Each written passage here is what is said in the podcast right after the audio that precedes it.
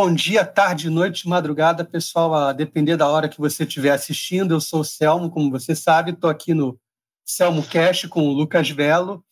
Antes de começar, eu vou pedir aquelas quatro coisinhas que quem tem YouTube sabe, né? Que é para você curtir, apertar o sininho, comentar e se inscrever para o YouTube, entender que você está gostando do canal, que está gostando do vídeo e que você quer continuar assistindo. Eu vou pedir para vocês também rapidinho é, manda, darem uma forcinha aqui, mandando um pix para o Selmo Cash para melhorar o cenário, equipamento, essas coisas que a gente ainda está muito ruinzinho, mas vamos melhorando com o tempo. Então, quem puder. E eu vou deixar aqui na descrição o canal do Lucas e também o curso A Origem das Ideias do meu amigo Braz Oscar, tá bom, pessoal? Para quem quiser conhecer, vai ser uma boa. Tá? O canal do, do Lucas é muito bacana, acho que vocês vão gostar. A gente vai conhecer ele agora. Fala, Lucas. Você. Obrigado, cara. Nada. Você é de São Paulo. Sim, sou sim. Eu sou do. É, eu moro aqui no Rio, sou... sou de Copa. Ah, pô, legal. Eu sou, eu não sou exatamente da cidade de São Paulo, mas sou do estado. Eu moro pertinho da cidade, da cidade do centro. Qual, qual, qual a sua cidade? Santana de Parnaíba. Santana de Parnaíba. Hoje não foi muito movimentado, não, né, para você? Porque não, o Brasil inteiro hoje foi movimentado e tal. Sim. Sair de casa. Vendo lá, mas aqui. Não, eu não saí de casa também. Ah, entendi. Ah, nem eu, mas enfim. mas aqui, pelo menos ao redor aqui, eu não, não vi nada. E você sempre, você é nascido e criado aí? Não, eu nasci na cidade de São Paulo mas praticamente a vida inteira em São Paulo, não saí muito não. Tá, e aí depois você foi para para ir para Santana do Parnaíba. Uhum. É, é um lugar bem tranquilo aqui, é bem, bem gostoso de morar, então é bem bom. Como é que. Deixa eu te perguntar uma coisa. Você deve ser mais novo do que eu, e aí a, o que eu sempre começo perguntando é que as ofertas de entretenimento, vamos dizer assim, para você, deviam ser muito mais tentadoras é, do que já eram na minha época. Então, assim, os desenhos que você tem acesso são mais bem produzidos, desenhos animados, os quadrinhos, os videogames, a música tem mais variedade. E no meio disso tudo, você foi gostar de livros. Pô, demorou. De uma certa forma, é, é uma coisa chata, é o que eu sempre falo, todo vídeo. Livro é um monte de letrinha. Até uhum. você entrar naquilo emergir, entender que é um novo mundo, é uma coisa assim, você tem que ter uma certa paciência. Como é que você chegou nisso? Assim, como é que você, com tanta tentação em volta, como é que você foi gostar de ler? Interessante, cara. Só antes, né? A gente foi meio que batendo papo aqui, só agradecer por você ter me chamado, viu? Agradecer por interesse, falar bem aí do canal, pô. É bem legal aqui o seu podcast, então, muito bom. Muito obrigado. Nada. E Cara, eu demorei para começar a gostar mais de ler, porque eu, a única experiência que eu tinha tido de leitura, que eu tinha realmente, pô, eu, eu achei demais aquilo, foi, sei lá, uns 12 anos antes de eu começar a ler, porque eu tinha ganhado um livro, que eu não sei se você conhece, chama Rangers, é uma série de, de um menininho que ele vai, que ele, é uma série que se passa, digamos, como se fosse numa espécie de Idade Média, só que numa uhum. Idade Média meio mística. Então tem um menininho Entendi. que ele quer se tornar arqueiro, e aí os arqueiros, eles têm o um menininho órfão. Ele faz parte de umas, de umas crianças, de um grupo de órfãos, e ele quer se tornar arqueiro, e os arqueiros têm uma, uma pegada meio mística, diferente dos, dos soldados, diferente dos médicos e etc. Uhum. E, e, o livro em torno girava em torno disso, da aventura desse menino e como que ele se tornava um aprendiz de arqueiro, né? E eu não gostava muito de ler, só que eu ganhei esse livro. Aí um dia eu fui pro, pro sítio dos meus avós, né? Meus avós têm um sítio no interior. E, não, bom, não tinha internet, não tinha nada, né? Então, é. eu basicamente, foi uma das coisas que me deu um estalo. Eu falei, ah, vou ler esse livro, né? E aí eu peguei, sentei e li o livro em um dia só. Eu matei um livro de 300 páginas em um dia. Aí depois eu fiz, fui querendo comprar as outras, as outras séries, né? Eu li umas quatro, uns quatro ou cinco livros dessa série que eu tava achando demais, mas depois eu larguei, não, não tive mais muito interesse. Que nem você falou, para os jovens, o, o entretenimento ele acaba ele acaba te puxando muito mais, né? Tem, tem muita coisa hoje, é tudo muito é tudo muito colorido, chamativo e fácil, né? tipo numa Exato. Tela, você só precisa olhar, não precisa fazer nada. Então, o meu ponto foi que assim, até eu tô, eu tô falando demais já, mas não é para falar demais mesmo. Para também conectar um, um pouquinho uma coisa, o C.S. Lewis ele tem um livro, a biografia, a autobiografia que ele escreveu, C.S. Lewis, o autor cristão que escreveu as crônicas uhum, sim, sim, escreveu sim, trabalhos apologéticos, que chama Surpreendido pela Alegria. E o livro inteiro é, de alguma forma, a experiência dele ao longo do tempo com a alegria que ele sentiu quando ele entrou em contato com as histórias de fada pela primeira vez, quando ele entrou em contato com o que o Tolkien chama de co-criador, né? aquele aspecto uhum. co-criador do homem de de criar suas próprias histórias, entrar em contato com outras literaturas, e ele fala dessa alegria que ele sentiu e que ele cara, é isso, sabe, isso aqui é maravilhoso, isso aqui tem, tem algo aqui, e é, e é algo que ele não define, isso que é muito legal, ele não define essa alegria, ele só fala dela. eu acho que ele não, acho que definir seria até, seria até um pouco reduzir o aspecto da riqueza com que ele descreve, com que ele vai descrevendo as experiências que ele teve. Aí eu acho que quando criança, você tem um pouco disso. Então, por exemplo, eu acho que eu tive isso com essa história. Só que ainda, com essa história dos arqueiros que eu estava contando para você. Uhum, sim, Só que ainda eu tinha um interesse um pouco de. Um interesse um pouco diferente. Não era um interesse literário. Era um interesse pô, de saber aquilo, de participar de uma história uma história mágica, encantada, toda cheia de elfos e de não sei o quê. Não tinha nesse, mas toda cheia de arqueiros, místicos, uns, ma magia e sei lá o quê. Então eu acabei trocando isso, porque bem na época eu tava eu, eu comecei a jogar World of Warcraft, né? Não sei se você já jogou. Já ouvi falar, mas, não pô, joguei, mas já ouvi falar. É, é um RPG com basicamente todas essas coisas. Então, como o meu interesse não era literário, mas era um interesse meio fantasioso, digamos assim, acho que é a melhor forma de você colocar agora, esse interesse literário ficou de lado. E, e, eu troquei isso por um, por um jogo no qual eu era o personagem mesmo, no qual o qual satisfazia todos esses interesses de, cara, quero ser um bruxo, quero ser não sei o quê, quero mexer com as coisas aqui, olha, tem essa história, sabe? Você tem uma participação mais ativa na história. Exato, exato é, você tem o seu personagem, você é alguém naquele jogo, né? Você, você tem uma, uma característica própria e uma personalidade própria do jogo mesmo. E aí isso acabou me, me pegando, né? Ainda que World of Warcraft é um jogo que tem mais história do que os outros. Assim, ele, ele além de além de ter a, o aspecto jogável, ele tem por trás toda uma história, um enredo muito interessante. Então isso acaba te prendendo bastante. Mas daí me, me afastou dos livros, infelizmente, né? Porque se o interesse não é, não é, não é um interesse é. literário, você acaba substituindo com uma outra coisa. É como, quase como substituir com filme, substituir com outras coisas, mas como meu interesse é mais fantasioso, substituir com jogo e acabei envolvendo. Aí nessa espécie de, de minidade das trevas na minha vida, não vi nada de literatura, nada, digamos assim. É, eu acabei voltando para ler em 2018. Eu sei que foi perto das eleições de 2018, porque eu estava eu tava um pouco pilhado com coisa de política. E aí e aí de ver algumas coisas no YouTube, ver alguns canais, umas pessoas, eu fiquei, pô, os caras sempre falam de um livro, né? Eles sempre falam de algum livro. Eles estão querendo falar de política, dessas coisas que eu estou vendo, que eu estou achando, pô, eu preciso aprender, Óbvio que o objetivo era debater e ganhar dos outros, né? Uhum. Mas, mas isso acabou, isso acabou me puxando, que eu falei, pô, eles sempre falam de um livro, então o livro deve ter umas coisas absurdas mesmo que eu preciso aprender, umas coisas muito, muito profundas. Eu lembro que eu comprei um livro de desarmamento e aí eu li ele inteiro. Eu falei, ah, legal. O do Bené? É, o do Bené Barbosa. Bom pra caramba. Barbosa. É, o Mentira pra mim é muito bom. O outro eu não li. É, mentiram para mim sobre desarmamento, exato.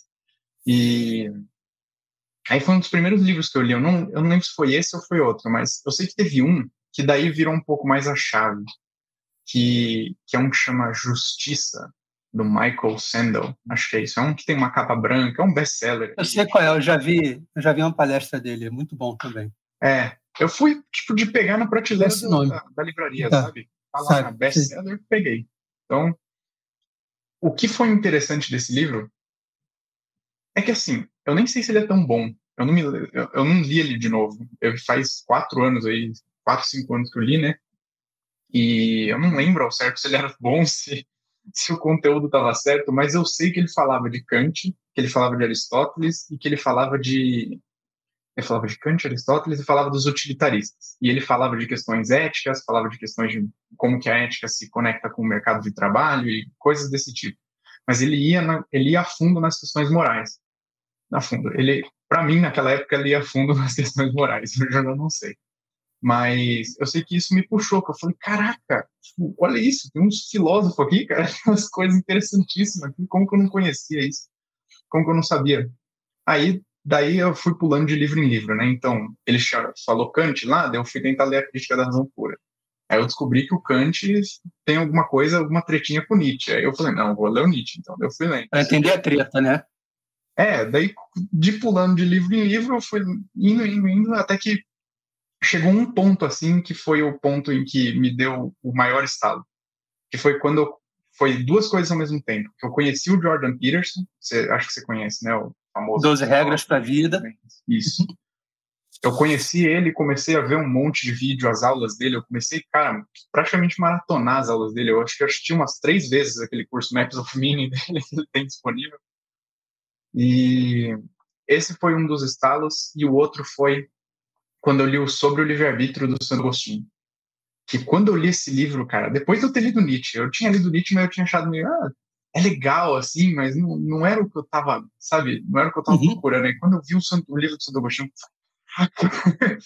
esse cara é muito esse cara é muito bom.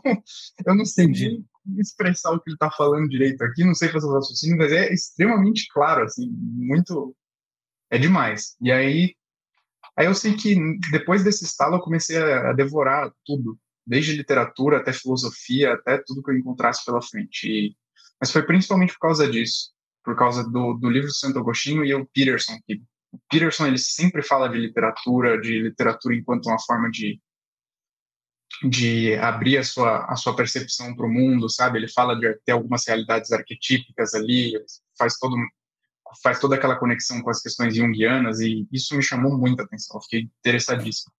Aí eu descobri e você, a literatura e você vive, você vive outras vidas no, quando você lê literatura, né? Você vive a, a vida do, daqueles personagens que estão ali naqueles livros. Você, Perfeito. mas o, o, Peterson foi o cara que, que te deu aquele clique Tipo, ok, agora eu preciso ler, agora eu gostei disso aqui, agora deixou de ser um monte de letrinha e tem um significado maior para mim. Foi com o Peterson que é, veio isso? Foi o Peterson, cara. Foi meio inevitável, assim. Ele ele foi, ele foi a pessoa. Assistir as aulas dele é, é algo realmente incrível. Eu recomendo, se você nunca tiver assistido ou quem for assistir aí, se quiser ver, tem o curso dele disponível. Para quem entende inglês, é uma maravilha. Se eu não me engano, talvez tenha um legendado. Eu não tenho certeza. Provavelmente. Você entra no canal dele, tem algumas playlists. Tem a playlist do, do curso Maps of Meaning de 2017. Cara, esse curso é, é, é um divisor de água, sabe? Ele vai te abrindo algumas portas, assim. Ele é quase. Ele não é aquela pessoa que você vai e você, você vira um. Como é que eu posso dizer? Pelo menos comigo não foi o que aconteceu. Não é que ele. Você ficou fanático por ele. É, não é como se ele tivesse virado um guru da minha pessoa, é como se ele tivesse pegado e aberto várias portas assim para que eu pudesse entrar. Então, abriu a porta de George Orwell, abriu a porta do, das questões simbólicas, abriu a porta aqui da psicologia, sabe? E aí você vai Sim. escolhendo. Ele, ele, é uma pessoa bem nesse estilo, assim, é, é bem fenomenal o Peterson.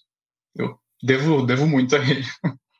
Em termos de, de literatura, ficção mesmo, clássicos da literatura, assim, é, Júlio Verne, Tolstói e tal, os brasileiros, tem algum assim que você que te pegou assim, você falou, cara, é o tipo de história que me prende, esse personagem é um modelo de conduta para mim.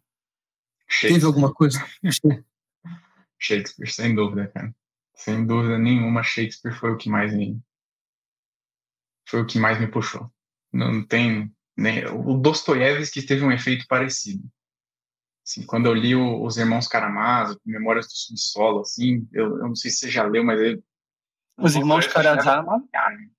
Né? É, aquela cena que ele, aquela cena que ele pinta de Jesus na, na Inquisição, né, sendo preso, aquilo ali é, é genial. É uma, é uma, ah, é uma, uma cena assim, impressionante, cara, pelo, pela visão do, do, do, do ateu dos irmãos, né? É, o Ivan é. o, é. chama o grande inquisidor, né? Nossa, isso. Cara, é... E os irmãos Karamazov inteiros, sabe?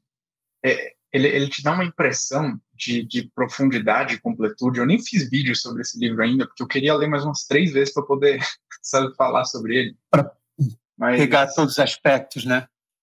É, ele. ele... O, o, Peterson falava isso. Isso vai ser já bem interessante para puxar o que eu estava falando, né? Ele, quando ele ia discutir a, acerca de. Bom, da, do quão sofisticado uma arte pode ser, ele falava que os arquétipos eles tendem a se manifestar, mas eles tendem a se manifestar mais profundamente quanto mais profunda e mais sofisticada for a história. Então ele fala, não é que uma pessoa que ela não lê literatura, que ela não tem contato com nada que seja um pouco mais clássico, profundo, ela não vai ter experiência arquetípica. Ela vai, mas vai ser com coisas, vai ser uma experiência arquetípica mais bruta e com coisas mais, mais menos palatáveis, digamos assim. Então, por exemplo, ela vai assistir um jogo de futebol, vai ter um personagem aqui, um personagem ali, vai ter um, ela vai assistir uma luta, vai ter o bonzinho e o mal, vai ter o carinha que é mais que é mais amigável, o carinha que é mais sacana, não sei o que, ela, ela vai conseguir pegar. Mas em algumas histórias ela vai aprofundando cada vez mais, e aí você entra até você chegar, por exemplo, a, a digamos, o aspecto místico da Bíblia, né, que para o Peterson é o, é o ápice do que o homem já produziu, mesmo sem, mesmo retirando o sentido religioso uhum. ali presente, né? Se você pegar só como se fosse só uma literatura, para ele já é o bastante para você se colocar de joelhos sim, sim, sim. ao que está escrito ali. E, e, e o Dostoiévski, ele, ele, ele faz isso de um jeito eu lembro que a sensação de quando eu estava lendo Os Irmãos Karamazov é que eu estava lendo umas três histórias ao mesmo tempo. Eu não sei se, se, você teve essa sensação. Da do Alyosha, do Ivan e do outro irmão.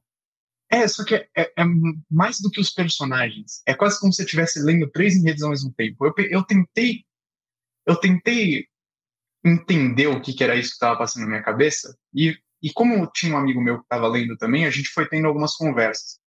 E a conclusão que eu cheguei, mais ou menos, é uma conclusão meio aberta, é que tem, de alguma forma, vários enredos acontecendo ao mesmo tempo. Porque você tem a história bruta, né, o, próprio, os próprios fatos que vão acontecendo, um seguido do outro, a sequencialidade de fatos ali, né? Então, o irmão faz uma coisa, o outro faz outra, o pai faz uma, ou, a mulher lá faz outra, e eles vão seguindo. Você tem isso.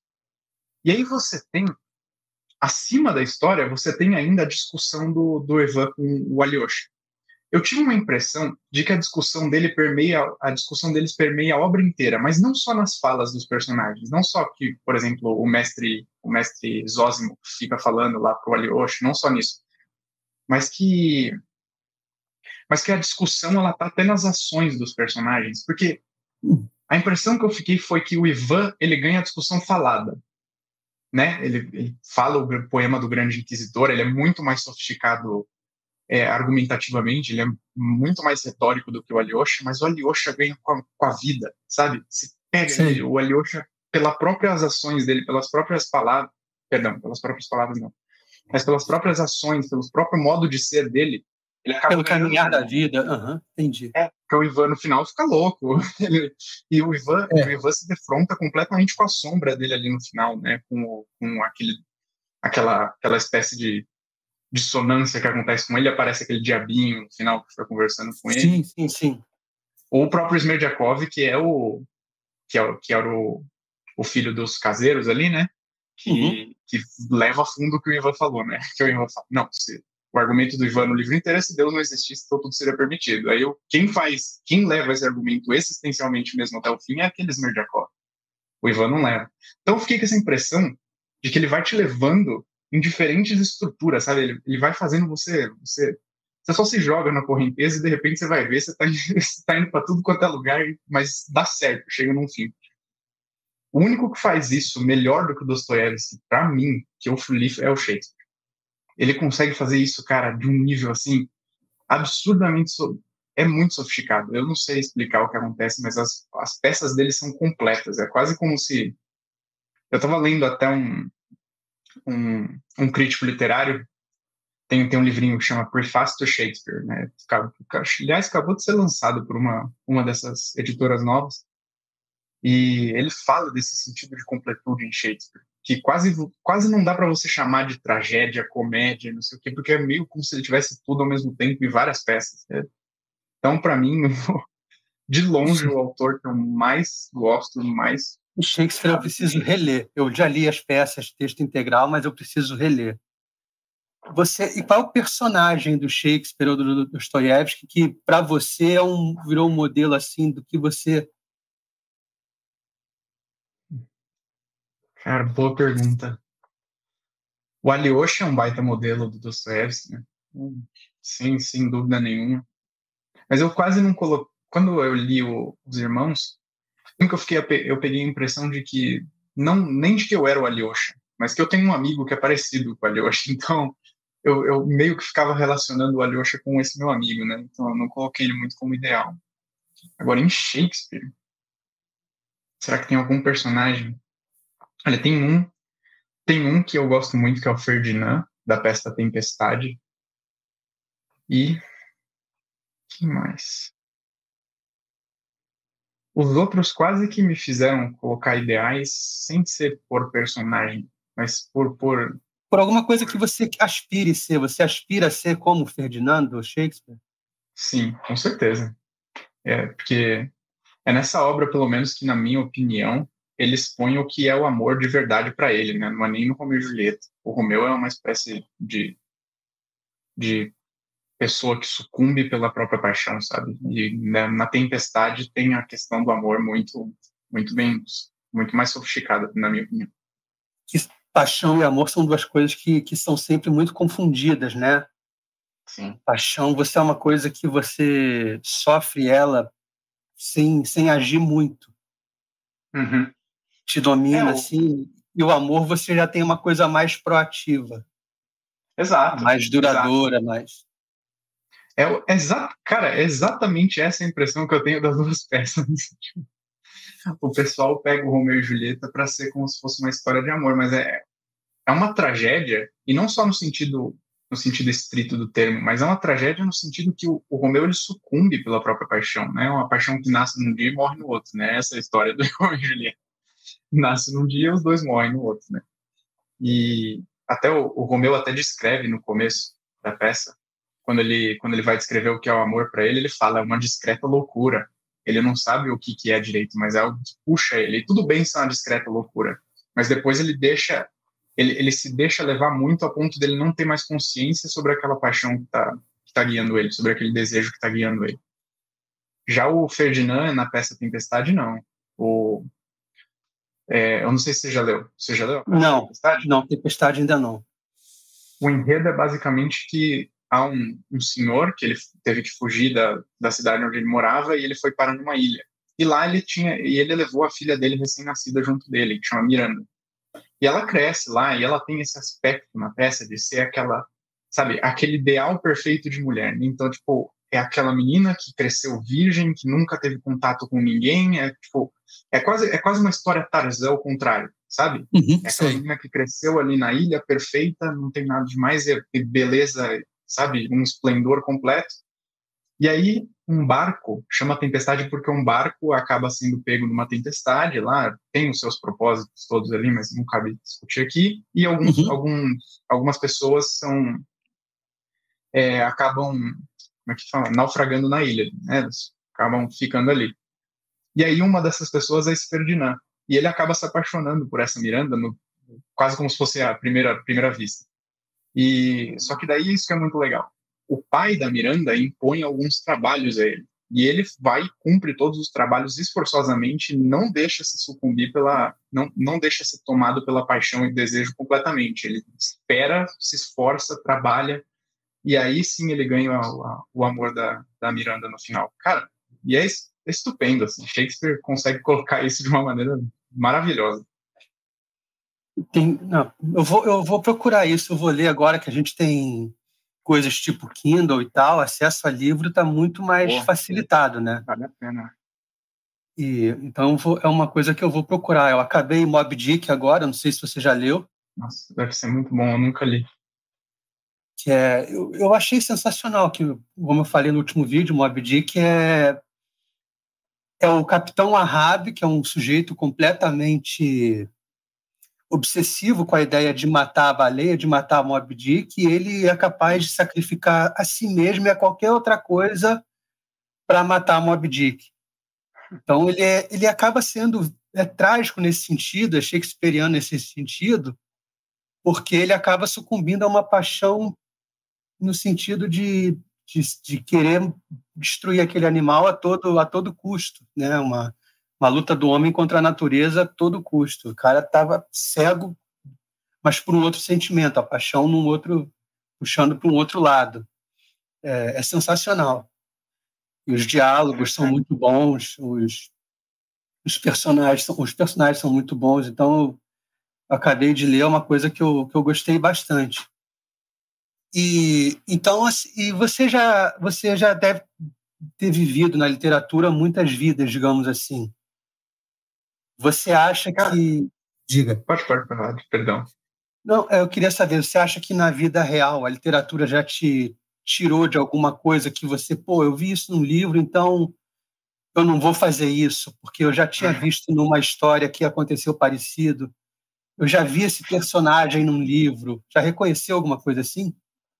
Uhum. Já, cara, com certeza. Isso, isso, isso é muito legal quando acontece. Isso é muito interessante. Primeiro que o que você falou do Mob Dick deve ser demais mesmo. O pessoal fala que é... Todo mundo que eu conheço fala que esse livro é fenomenal, que já leu.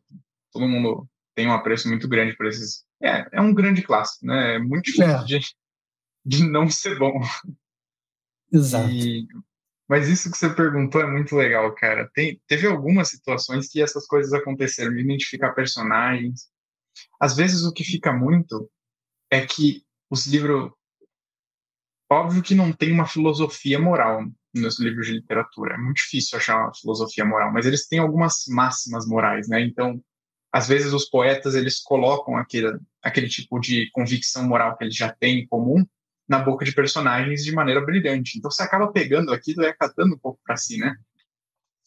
Aí eu lembro que uma das coisas que, que me fez pensar, ai, como é que como é que era? Foi que tinha acontecido algum, algum caso de assassinato assim que tinha ficado famoso. No Brasil, é, são inúmeros. Sim, é, tinha algum que tinha ficado famoso, mas por alguém, por um pessoal tá comemorando. Eu não lembro o que que era.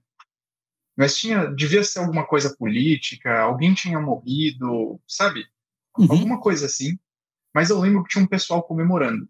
E surgiu um pouco da discussão, meio que de canto, assim, tipo, pô, é, é legítimo comemorar isso aqui. Daí, na hora, eu lembro que me veio na cabeça a frase do Homero, que ele fala na Odisseia, né? Logo após o Odisseu é, matar os pretendentes de Penélope, de Penélope? Nossa, Penélope. Uhum. deu, deu um erro mental, mas ah, tranquilo. Logo após o, o Odisseu matar os pretendentes, né? Uma das uma das servas lá da casa ela vira e fala, né? Ela começa a comemorar. E aí o Odisseu dá uma bronca, né? Ele fala: não, não, não. É impiedade mostrar alegria ante um corpo sem vida. Eu lembro que essa frase me pegou, assim, e eu guardei muito ela. E aí, quando teve esse caso, eu falei, putz, cara, pode me falar o que for, eu confio mais no Homero. De repente foi o caso da Marielle, que é uma política que foi assassinada cara, em anos recentes. Eu acho que foi depois, porque quando, quando teve as coisas dela, eu ainda acho que eu não tinha lido Odisseia. Não foi, não foi faz muito tempo. Talvez um ano. Mas eu, eu, eu se eu lembrar, eu falo. Mas, é, mas é, é, é uma ideia assim. E o seu canal é voltado para o C.S. Lewis, né, que, que escreveu O Cristianismo Puro e Simples, que é um livraço, hum. e é voltado para também para cultura grega, para diálogos platônicos e tal. Como é que você conseguiu? Como é que você começou a gostar do, do Platão e a ponto de você fazer um canal dedicado a, a ele, a, aos diálogos, a tudo? Toda a obra dele? Nossa, cara, tem, tem bastante bastante coisa, assim. O... Sobre o C.S. Lewis, primeiro, que você tinha falado, uhum. foi porque ele foi um ponto-chave na minha conversão. Eu, eu li o cristianismo por e simples meio sem saber quem era o C.S. Lewis. Entendi. Eu, eu, queria um livro de cristianismo, eu queria entender assim, o que, que é o cristianismo. E aí eu pesquisei e estava lá, cristianismo por e simples. Aí eu falei, não, vou pegar esse aqui. Peguei. Aí Você nem li, sabia ah, quem era esse cara. É, eu li assim, é o autor de Crônicas de Nárnia. Ah, tá. Tipo, eu vi lá que acho que tinha na descrição algum comentário, é o autor de Crônicas de Nárnia. Eu falei, nossa, autor de Crônicas de Nárnia, que legal. Aí eu li. Aí, fenomenal, fantástico, né? Um dos melhores livros que eu, que eu já li de longe. E, e aí depois eu me apaixonei completamente por ele. Foi ponto-chave, porque depois que eu li o livro eu falei, tá, é isso que é ser cristão, é isso que eu, é isso que eu sou, sabe? Eu entendi, me converti cristão aqui por causa dele. E, e bom, daí começou todo, todo a história com o C.S. Lewis. Agora com o Platão, foi por causa de por causa do meu interesse do, nos estudos filosóficos mesmo. Eu já tinha. Ele tem alguns filósofos que eu não sei explicar o porquê ao certo, mas que eles me uhum. chamam a atenção, eles me chamam o interesse só por existir, assim, só por estar lá, só a ideia deles estarem lá, eles me chamam a atenção. O Platão é um deles. Santo Agostinho é outro, tanto que eu já tinha me debruçado um pouco com a obra dele, já tinha visto algumas coisas, já, já li alguns livros dele mesmo antes de, de terminar Platão. E tem alguns caras que me chamam a atenção, assim, não sei, idealismo, os caras de idealismo alemão me chamam a atenção, Plotino me chama atenção. Tem uns caras assim pontuais, sabe, que às vezes me chamam mais atenção do que outros. E Platão foi, foi assim com Platão. Eu já ia ler ele por conta uhum. de ter entrado em contato com aquela lista do Contra os Acadêmicos, sabe? Sei, sei, sei. Então ele, ele já estava no plano da lista, então faz um tempo já que eu queria ler ele. Mas ele, ele é alguém que eu tenho um interesse muito especial por. É quase, é quase o. Depois que eu li as obras mesmo, depois que eu comecei a ler, fiz essas lives com os meus amigos, aliás, para quem estiver assistindo, né, a gente faz lives de todos os diálogos platônicos, eu, Aldrin e Marcelo, que são meus dois amigos que também têm canais no YouTube. E, e o Platão é quase o Shakespeare da filosofia para mim. Assim, ele é, é uma boa comparação o que o Shakespeare é na literatura, para mim, o Platão é para filosofia. Porque depois que eu li, eu me apaixonei completamente, cara. Mesmo nível de Santo Agostinho. É, eu acho que eu comecei a ler por conta da lista mesmo, por conta desse do que a gente foi falando. Essa lista começa com Aristófanes, não é isso? Sim, sim, é a lista de literatura deles. Acho que começa com Aristófanes, aí depois você vai chega tem um ponto que você chega no Platão. Uhum. É, a lista de literatura deles começa com Aristófanes. A lista de filosofia tem um ponto que chega em Platão. Ah, tá. Mas é, um, é alguém que eu já tinha. Alguém por quem eu tenho um interesse natural. Eu não sei explicar o porquê, mas assim, Platão e Santo Agostinho me chamam mais. Platão, Plotino e Santo Agostinho me chamam mais atenção que Aristóteles, que alguns outros filósofos, sei lá, São Tomás de Aquino, esses outros que o pessoal tende a gostar bastante. Não que eu despreze eles de maneira alguma, mas sabe, tem alguma coisa que brilha mais no Platão. Eu sei como é que é. Platão, você olha para ele e você pensa, cara, é isso. tipo, é um sentimento assim. de aprender. É, não sei o que, que eles têm, não sei como que eles fizeram isso comigo, não sei de onde surgiu, até seria interessante algum dia eu refletir um pouco mais sobre isso, por que, que eu tenho um interesse maior por eles, mas é meio natural. De repente você já tinha uma, uma opinião igual, sem inconsciente, mas igual.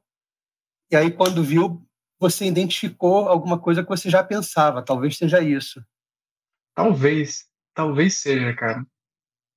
Eu, eu não sei explicar o certo também, porque, por exemplo, eu estava lendo os comentários da metafísica do, do Tomás de Aquino, né, os comentários da metafísica de Aristóteles, e ele é ele é fenomenal, cara. Não tem nem palavras. Não nem. É óbvio que eu sou, sou completamente leigo para ficar julgando os caras assim, só da experiência pessoal mesmo. Não, mas, mas é isso que é vale. O, o São Tomás de Aquino é, incrível, também estava fazendo algum um trabalho aqui de pesquisa, ele também está incluso.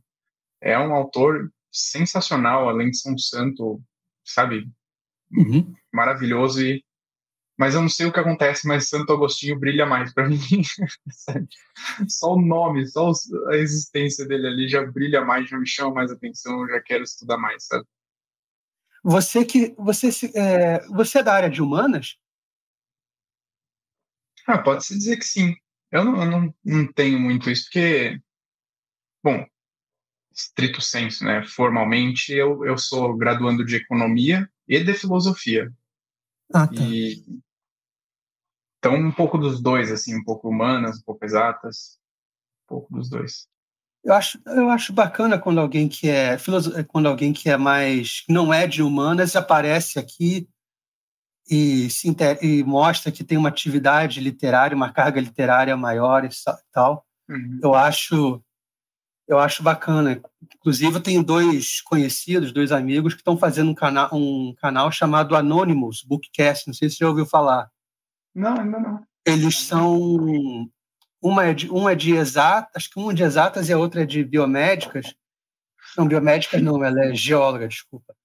E, e eles estão fazendo um canal sobre, sobre a Ilíada. Então, cada vídeo que eles postam é um comentário sobre um canto da Ilíada deles, né? a percepção deles, como é que eles falam, como é que eles perceberam, eles contando a história da Ilíada, e depois eles vão partir para a Odisseia e tal. É uma Pô, coisa que eu estou achando muito, muito legal. E você que é recém. É, eu, eu achei. Principalmente para quem não tem muito tempo de estar de tá lendo, de repente você ouve no caminho do trabalho alguma coisa, eu achei sensacional. Facilita muito. Bastante. Isso falou, é, é legal, né? Tem gente de, de todos. Isso, isso é uma coisa interessante, né? Tira um pouco. Tira um pouco esse aspecto de que a cultura coloquemos com essa palavra, acho que não é um, o termo mais preciso do mundo para usar, talvez seja. Eu lembro do Olavo falando uma vez de cultura no sentido que eu vou falar aqui, mas de que a cultura ela tem ela tem um sentido mais universal que não é não é focado para uma elite de ciências sociais digamos assim né? exato então, exato é esse o objetivo deles e, e, o meu aqui também exato que... é. você falou disso eu até lembrei de um casal amigo meu pô tem um que faz o odonto e a menina faz enfermagem. E eles gostam pra caramba de literatura, de filosofia, estudam pra caramba, mas, sabe, aparentemente, no aspecto prático da profissão, não tem nada a ver, né?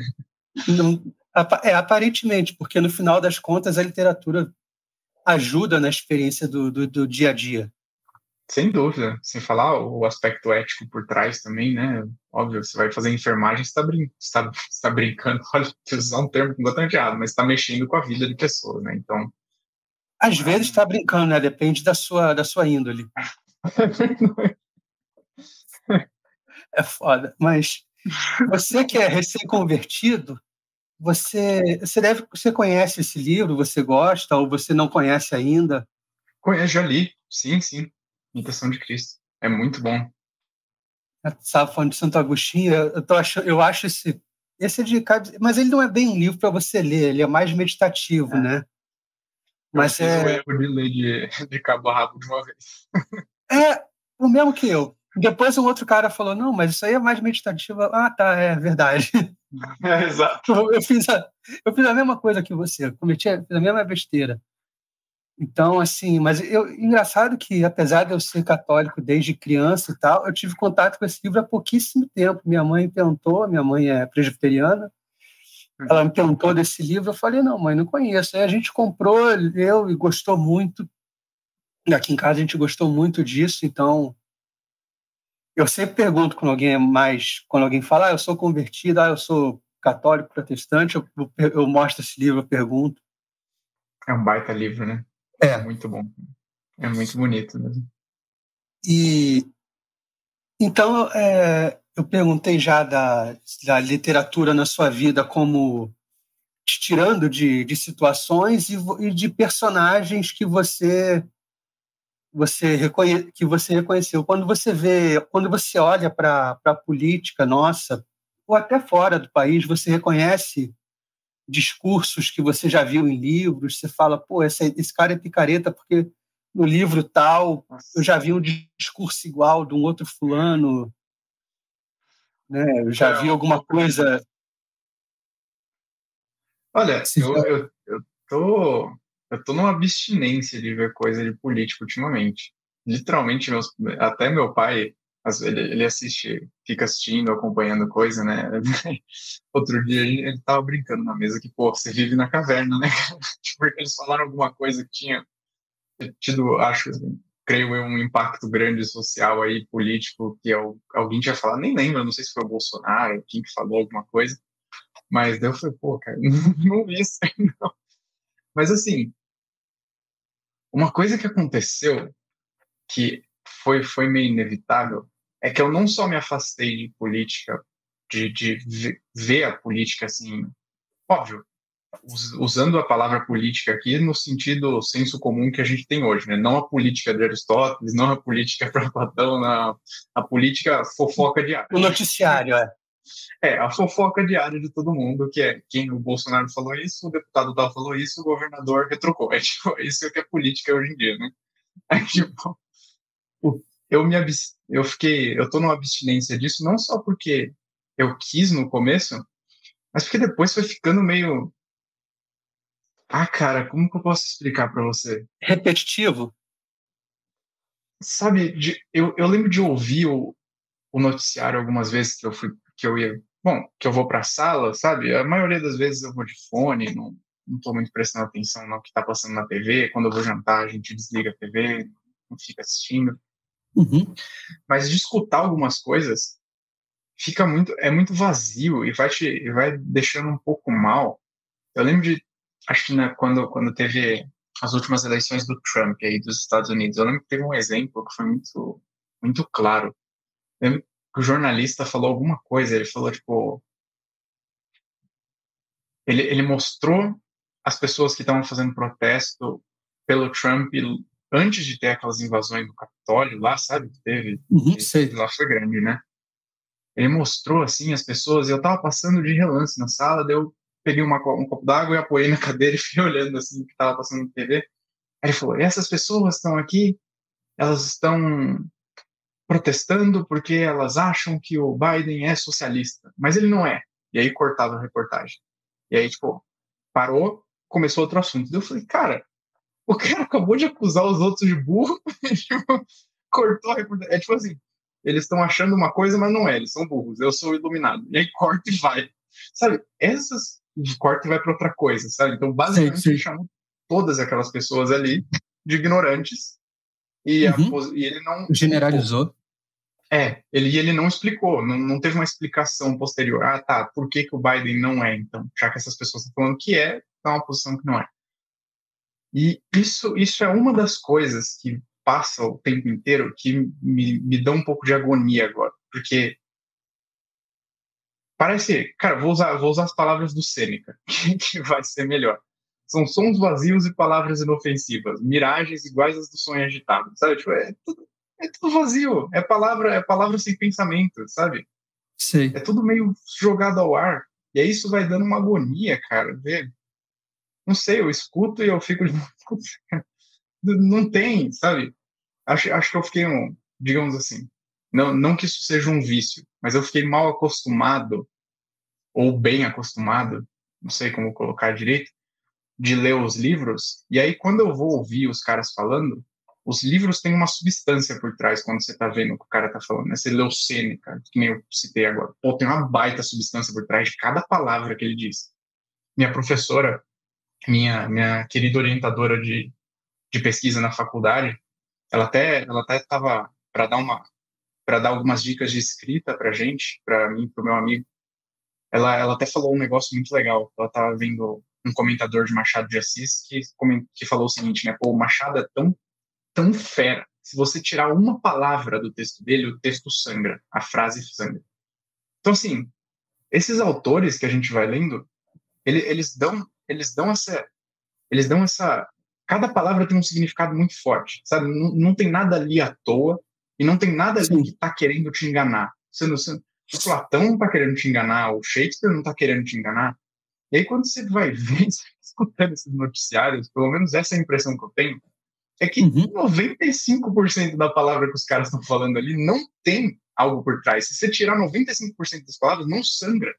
Sobra, sobra ainda tudo que os caras estão querendo dizer mas 95% das palavras estão lá ou para persuadir, ou para, ou para, sei lá, Acho que para persuadir é a única coisa, né? Ou para mentir, ou para colocar lá. Para induzir mesmo, né? Porque essa é a impressão que dá. Eu, se, se, é, são sons vazios e palavras inofensivas. Acho que o Seneca é o que melhor dá a resposta para isso. Putz. Você falou do, do, do Olavo. O Olavo é um cara que você passou a, a não vou dizer seguir, porque você não é uma. A gente não é adorador, né? Tipo, uhum. ó, mas você passou a gostar do que ele fala, do que ele do que ele pensa, a partir de que momento, o que, que aconteceu que você olhou para ele e falou: esse cara está enxergando coisas que, que ninguém tinha coragem de falar antes, ou que são. Ou ele me abriu os olhos. Como é que foi isso? Cara, é engraçado que diretamente, diretamente, assim, eu assisti a aula do Olavo ou eu ler o livro do Olavo. Não tem muito sabe? Eu, ele não teve um impacto muito grande sobre mim. Eu, eu já compreendi, eu já fui capaz de compreender até que medida o impacto indireto foi, foi gigante. É, isso, é, isso é inegável, assim, mas o impacto direto não teve muito. Porque até eu conheci mesmo ele depois do que eu te falei de conhecer o Peterson. Então, quem teve um Entendi. impacto muito grande para mim mesmo foi o Jordan Peterson. Tá. De longe, eu assisti todas as aulas dele, um monte de vezes, li os livros. Então, ele foi o que teve um impacto muito grande. O Olavo entrou depois, sabe? Foi mais por um interesse, assim, de conhecer ele direto.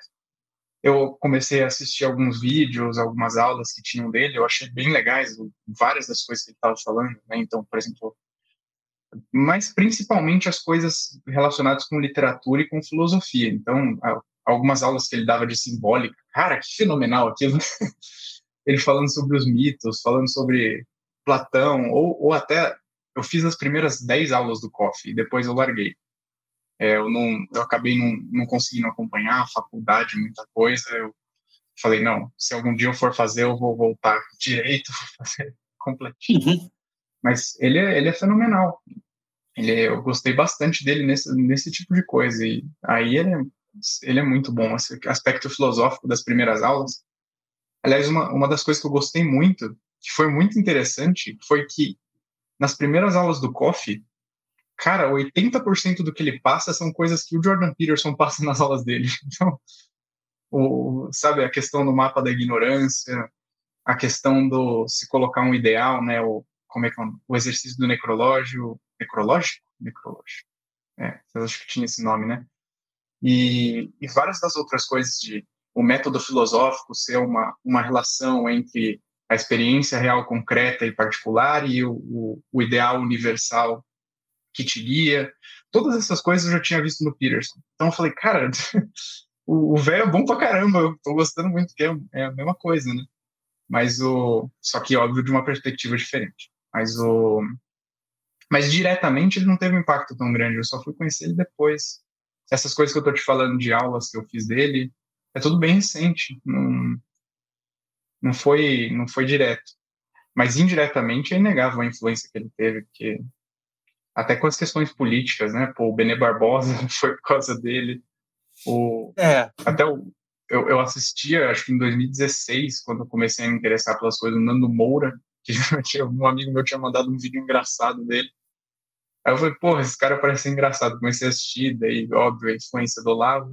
Depois eu larguei, né? Não, não vejo mais praticamente nada disso mas mas os livros que eu leio, né, as editoras, querendo ou não, metade dos livros da vida do, de editoras estão aí por influência dele, né? Por causa dele, é, realizações, né, todo a é. própria vida ah. intelectual, cara, tudo querendo ou não tem tem um tem uma mãozinha dele em basicamente tudo que, que tá aí no, no mercado editorial que a gente consome hoje em dia.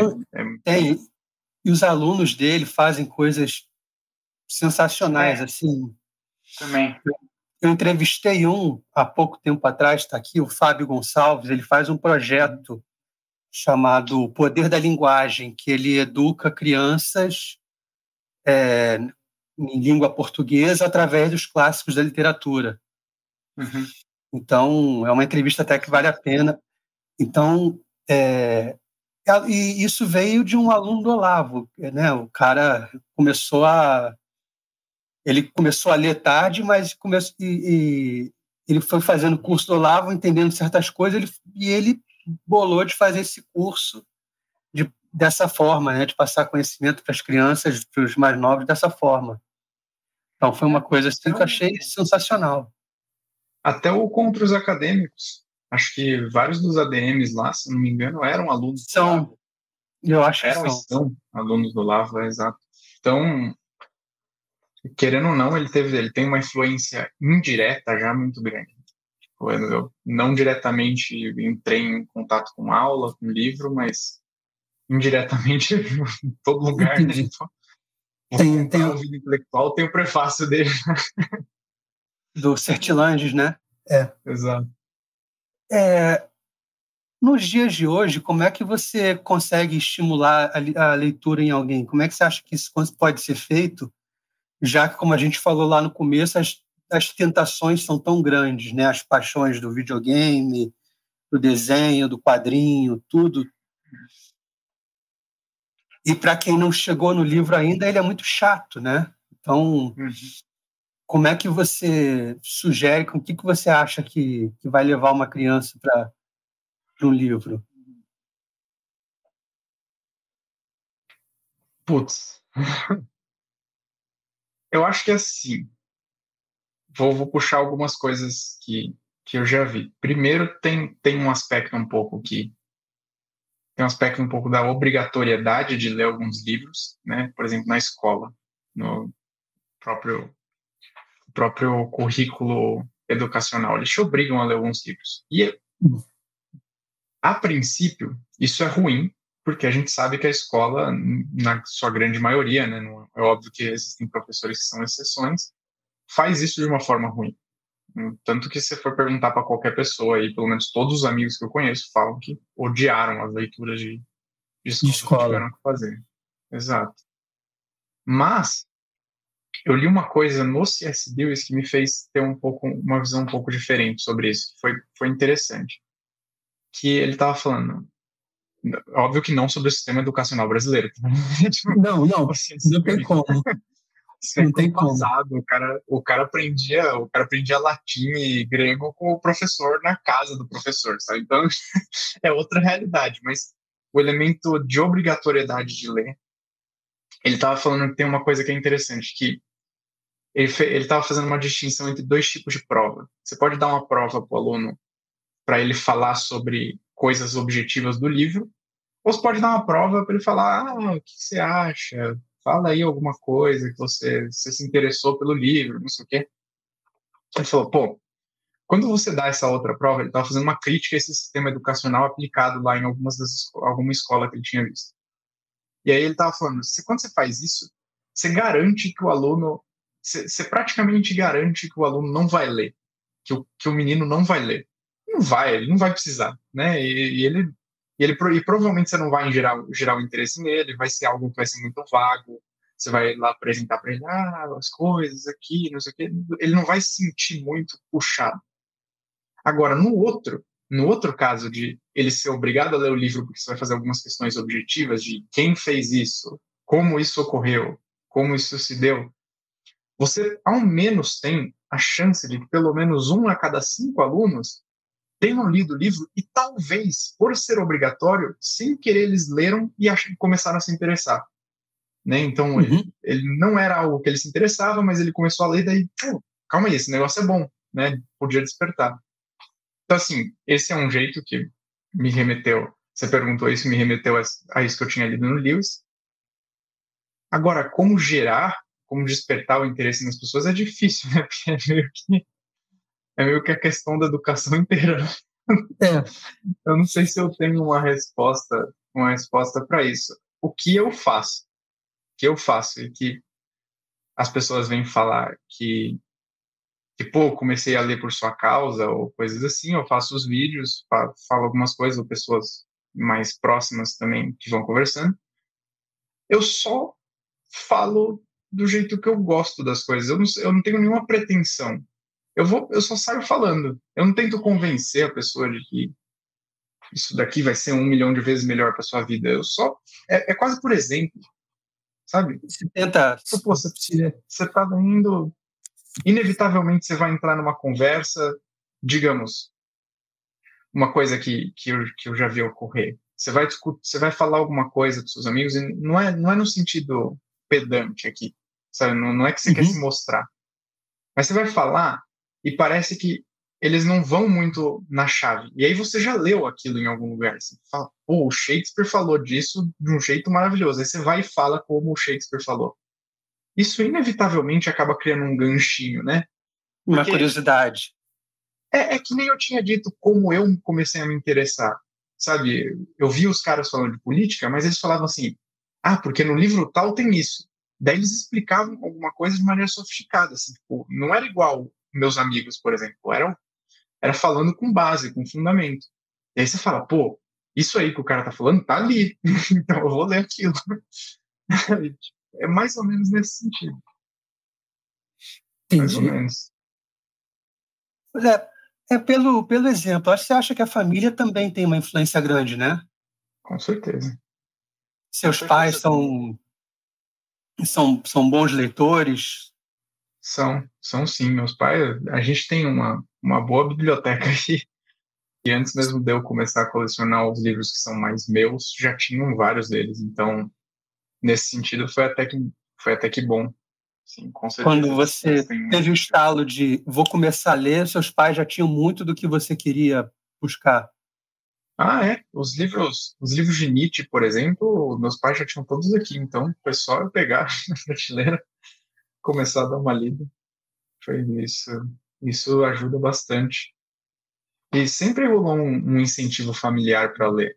Meu pai, meu pai, ele sempre brincava com isso, né? Você, você não pode ganhar presente nenhum. Você não, tipo, perdão, não, não assim, você não pode, você não vai pedir presente fora da data, né? Você pode pedir algumas coisas e tal, mas o que você pode sempre pedir é livro. Se você quiser qualquer hora de você pedir alguma coisa, você pede um livro. Aí você Entendi. pode. Fora, da, fora de data, certeza. Não que eles.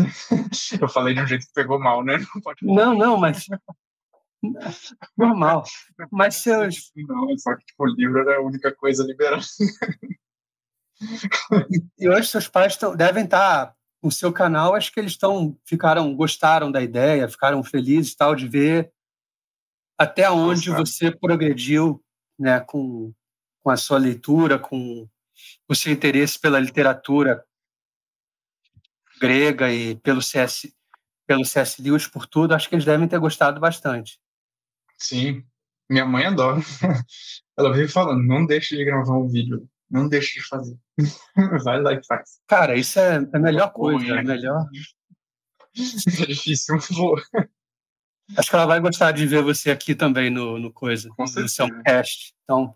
Com certeza. Eu vou passar para eles, com certeza. Mas elas, eles gostam. E tem um impacto grande, sim, né? Pô. É, é que nem eu falei, é meio por imitação. Você vai vendo da onde vem a autoridade, digamos assim, você, você tende a seguir. Você tende a, a autoridade do bem, sabe? Você vê, pô, isso aqui é fundamentado, isso aqui é bom.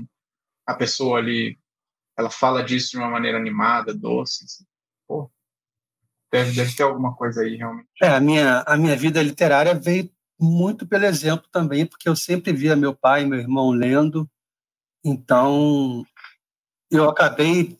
Eu comecei com o Gibi da Mônica, né? Eu tinha sete anos, sei lá, oito começava a ler, mas depois eu fui evoluindo um pouco para os livros e tal, na adolescência. E, e, e, sempre. E eu ganhava muito livro de presente, cara. Impressionante. Foi isso é bom. Mas ganhei muito Machado, Júlio Verne, da Círculo do Livro, era sensacional, eu adorava Júlio Verne. Uhum. Dizem que se você... eu, acabei, eu não li ele ainda. É, o Júlio Verne é muito legal. Tem umas coisas que, que me irritam um pouco, tipo, nas 20 mil léguas ele passa várias páginas falando dos peixes. Ele fala classificação, gênero, espécie. Eu, tipo, cara, não tô afim de ler isso. É que nem no Moby Dick, o cara, o cara é estudioso de baleia, de 1850. Aí o cara começa a falar da anatomia da baleia. Tá, cara, mas e aí, vamos para ação, por favor? Sim, eu entendo. Para quem é um leu as vezes. Do, do Tolkien, né? O cara vai é. Tem, tem essa piadinha com o Tolkien, que ele vai descrever a grama, ele passa 10 parágrafos só descrevendo a grama. É, o pessoal fala, fala isso do Tolkien. É. Tem autores que se perdem assim. E um que é muito assim, que eu estou lendo agora, é o Marcel Proust. Ah, o, sim. Em busca do tempo. Isso. Então eu estou lendo isso, mas, cara, tem horas que eu falo, tá bom, cara, eu já entendi o seu ponto aqui, vamos avançar um pouco. e o Marcel são sete livros, né? Então é complicado. Uhum. Cara, às vezes acontecia um pouco disso na Ilíada. Você já leu ele? Você já leu a Ilíada? Já, já. Pô, é meio inevitável. Você tá lendo lá querendo. Cadê o Aquiles? Cadê o Heitor? Quero ver os caras brigando. Cadê o Enéas? Cadê o Diomedes? Não sei o que. Aparece o fulaninho de não sei onde tava lá, é. e aí não sei quem transpassou a lança pelo cérebro. Exato, é, mas... eu não tô nem aí pro fulaninho, cara. Eu não quero saber desse cara, esse cara é figurante da poesia, tá bom. É, e se ele fizesse com o dois, tudo bem, mas, cara, o homem faz com todo mundo. Você fica sabendo o nome de todo mundo que morreu, todo mundo sobreviveu. A, a família do cara, a genealogia. É. Assim, é brilhante, é sensacional, mas quando você tá lendo lá e você tá, tipo, no, sabe, no clima da guerra, aí você fala, caramba, cara, o que, que esse cara tá fazendo aí? Cada figurante importa. e o Homero ainda tem, ainda tem essas descrições maravilhosas, né? O que eu falei não foi nem, não foi nem exagerado, né? Ele não, ele... fala, a lança transpassou a cabeça, o cérebro voou para trás, e a espada é. atravessou dois caras no tempo. É bem assim. Exato. Assim. Você leu a tradução do Carlos Alberto Nunes? Carlos Alberto, sim.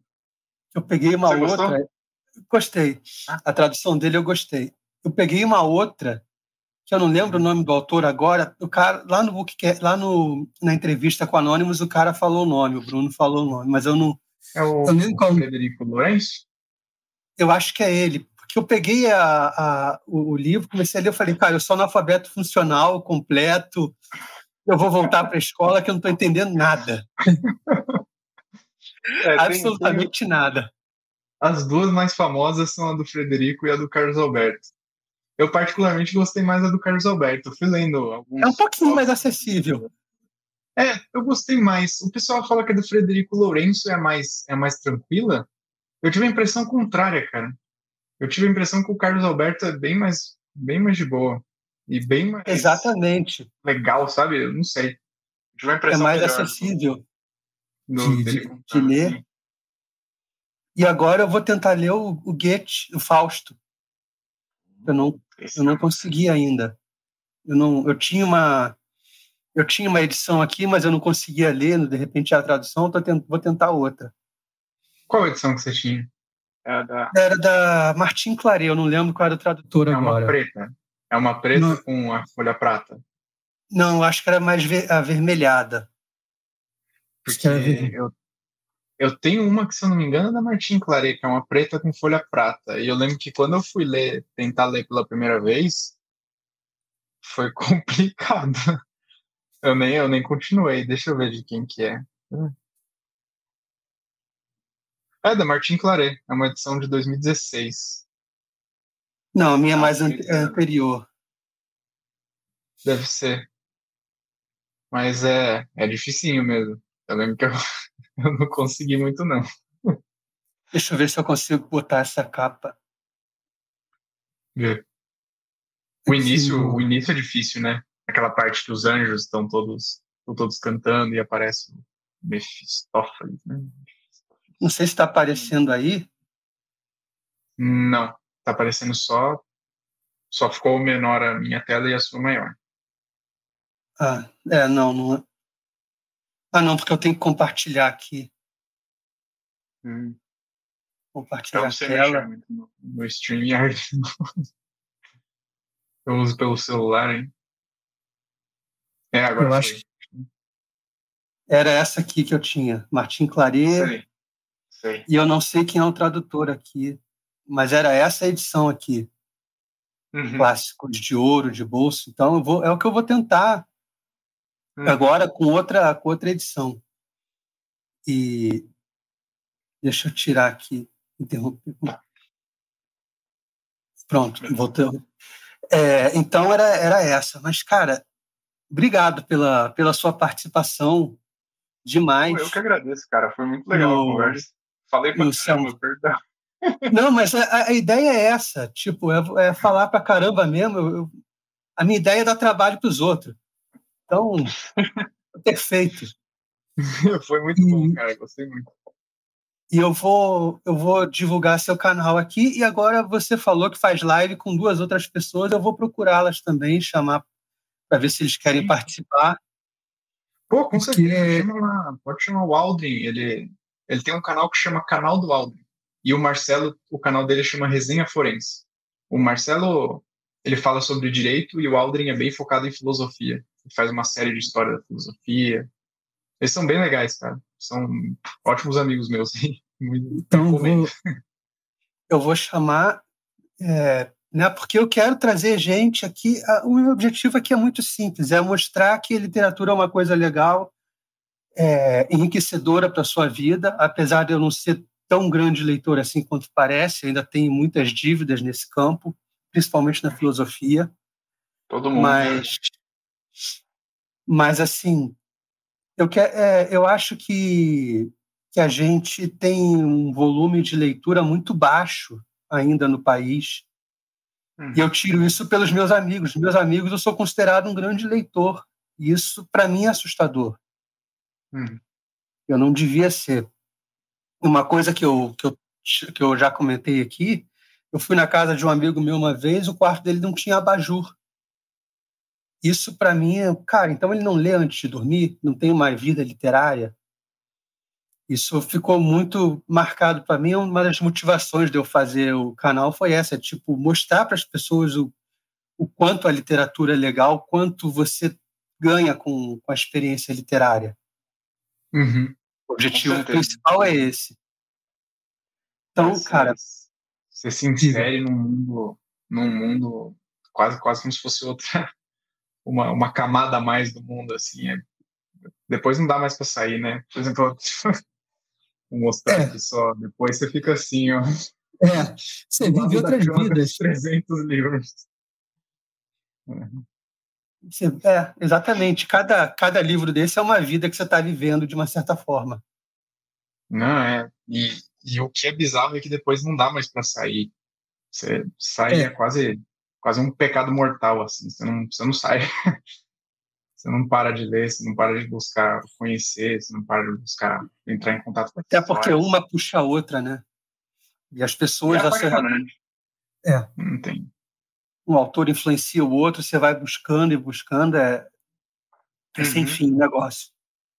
É, um cita um, você vai indo por citação, você vai, você vai completando todo, toda a obra literária ocidental. Exato. É então é isso, irmão. Cara, muito obrigado mesmo pelo, pela participação, pela, por ter vindo aqui, por aceitar conversar com a, com a gente do Selmo Cash. E eu só vou pedir quando tiver, quando tiver pronto o vídeo, eu vou, quando eu postar, para você divulgar para todo mundo que você conhece, amigos, eu família. Vou divulgar no Instagram, no YouTube, pode deixar assim. Vou divulgar sim, cara. Tá bom. Muito bom conversar com você. Eu agradeço muito pelo convite. Tá bom, eu que agradeço ter aceitado. Obrigadão, irmão, de verdade. Obrigadão, cara. Vou encerrar a transmissão aqui. Tudo de bom. Tchau.